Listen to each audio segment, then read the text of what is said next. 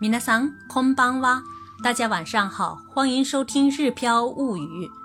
今天我要跟大家一起来分享的是和小易一起学日语特辑三，我的日语学习体验。私の日本語学習体験談。リスナーから日本語をマスターするコツを教えてください。 日本語を習得するにはいい方法がありますか？という類の頼りを再三再しいただきました。実を言うと、日本語学校自体の感想を聞かされても、いつになっても私は苦しかったという一言につきます。コツとか方法とかはまるでなかったようにさえ思います。記憶に残っているのは、ひたすら単語を覚え、文法問題を解き、小論文もよく書いていたことです。日本にいながらも当時の私の聴力は弱かったように思います。障害模擬テストではなかなか集中できずにいました。目いっぱい挫折感を味わい、かなり落ち込んでいました。本当に学生人生の中で一番暗かった時期だと言っても過言ではありません。本日は私の日本語学習体験を交えながら皆様に少しでも日本語学習の頻度を与えられたらいいなと思い、自分の日本語学習のプロセスを振り返ることにしました。大まかにまとめると、以下の3項目になります。一つ目、中国人であることを大いに喜んでください。暗黒の日本語学校時代に輝きもありました。漢字に親しんできたため、日本語の漢字学習が得意でした。中国語の言葉がそのまま日本語に使われるケースが多いので、日本語の文章を読むときに抵抗なく読むことができました。同じ中国語発音の違う漢字であっても、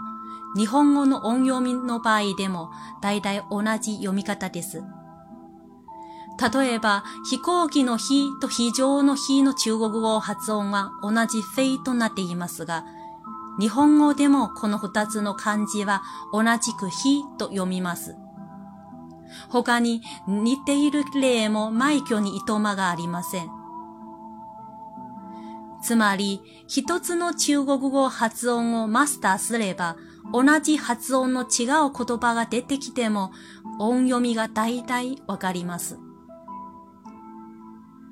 私は自分が中国人であることはどれだけ助かったのかを身に染みてわかっています。日本語学校自体の先生たちは、ベトナム人留学生のことを嘆いていました。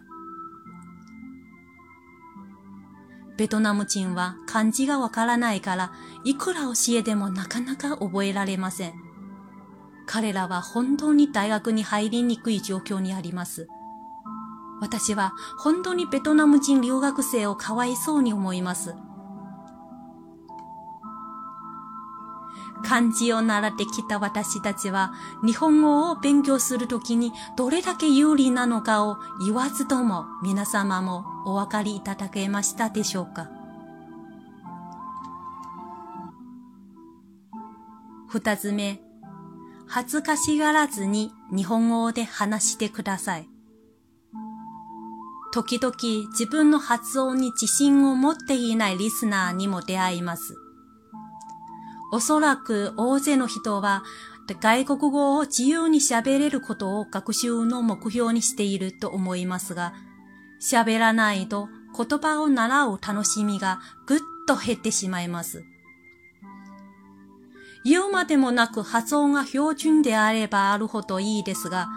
一外国人として、たとえ発音が上手くなくても許されると思います。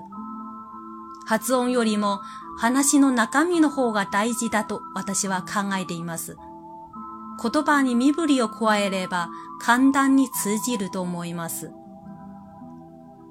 発音がどうであれ、とにかく喋りまくってください。声に出してよく練習すれば、語感が鍛えられ、だんだんと信頼化されます。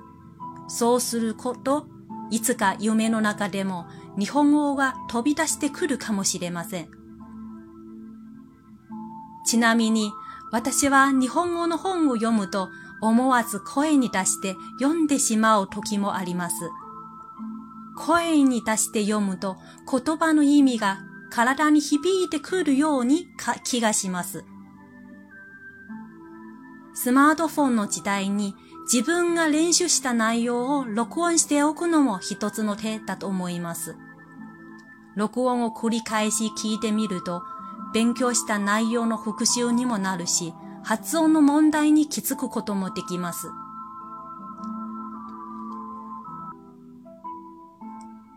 三つ目、日本語にどっぷり使ってください。第二言語の習得においては、サイレントピリオットという期間があります。毎日自分を日本語の環境に置いておくと、たとえ最初は何一つわからなくても、やがてある時期が来ると突然喋り出すような顕著な進歩が現れてきます。外から見ると何一つ進歩しない沈黙の期間内に脳の中では絶えずにいろんな素材が蓄積されていると考えられます。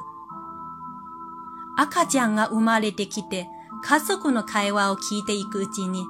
ある日突然喋り出すと同じことです。私は日本語学校で日本語のベースとなるものをしっかりマスターできました。大学に入ると繰り返し文章を読んでいくうちに語彙の量が増え、文法もだんだんと定着するようになりました。大学の最初の1年間は1限目から5限目まで一日中ずっと授業に使っていたため、日本語だらけの環境にいました。自分が一番弱いと感じていた聴力でも、大学授業の受講には全く苦を感じませんでした。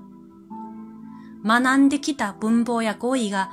授業中に活かされたと思います。90分授業が終わる10分前にいつも感想文を書かされました。最初はいやいや書き始めましたが、次第にスラスラ書けるようになりました。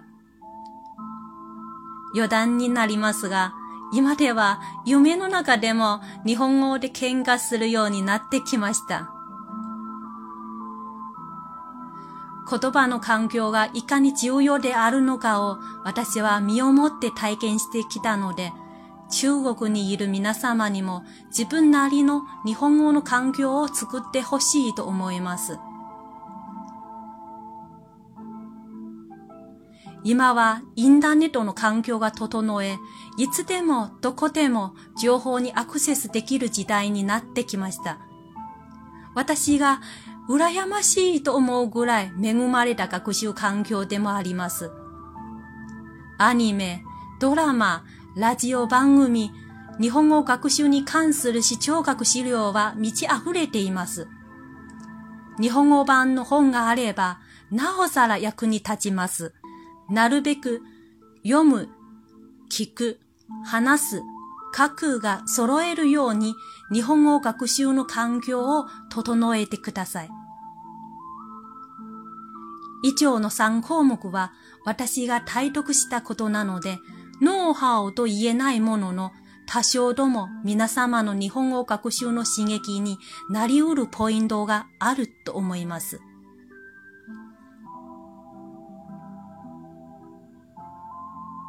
言葉の学習は長い道のりなので、今でも私はその途中にあり、日々成長できるように頑張っています。目で読んだり、耳で聞いたり、それから声に出して話したり、一問日記を書いたりすることで、インプットとアウトプットの良いサイクルが生まれ、総合的な日本語能力が鍛えられると思います。皆様にもぜひ日本語の学習を楽しみながら続けてやってほしいと思います。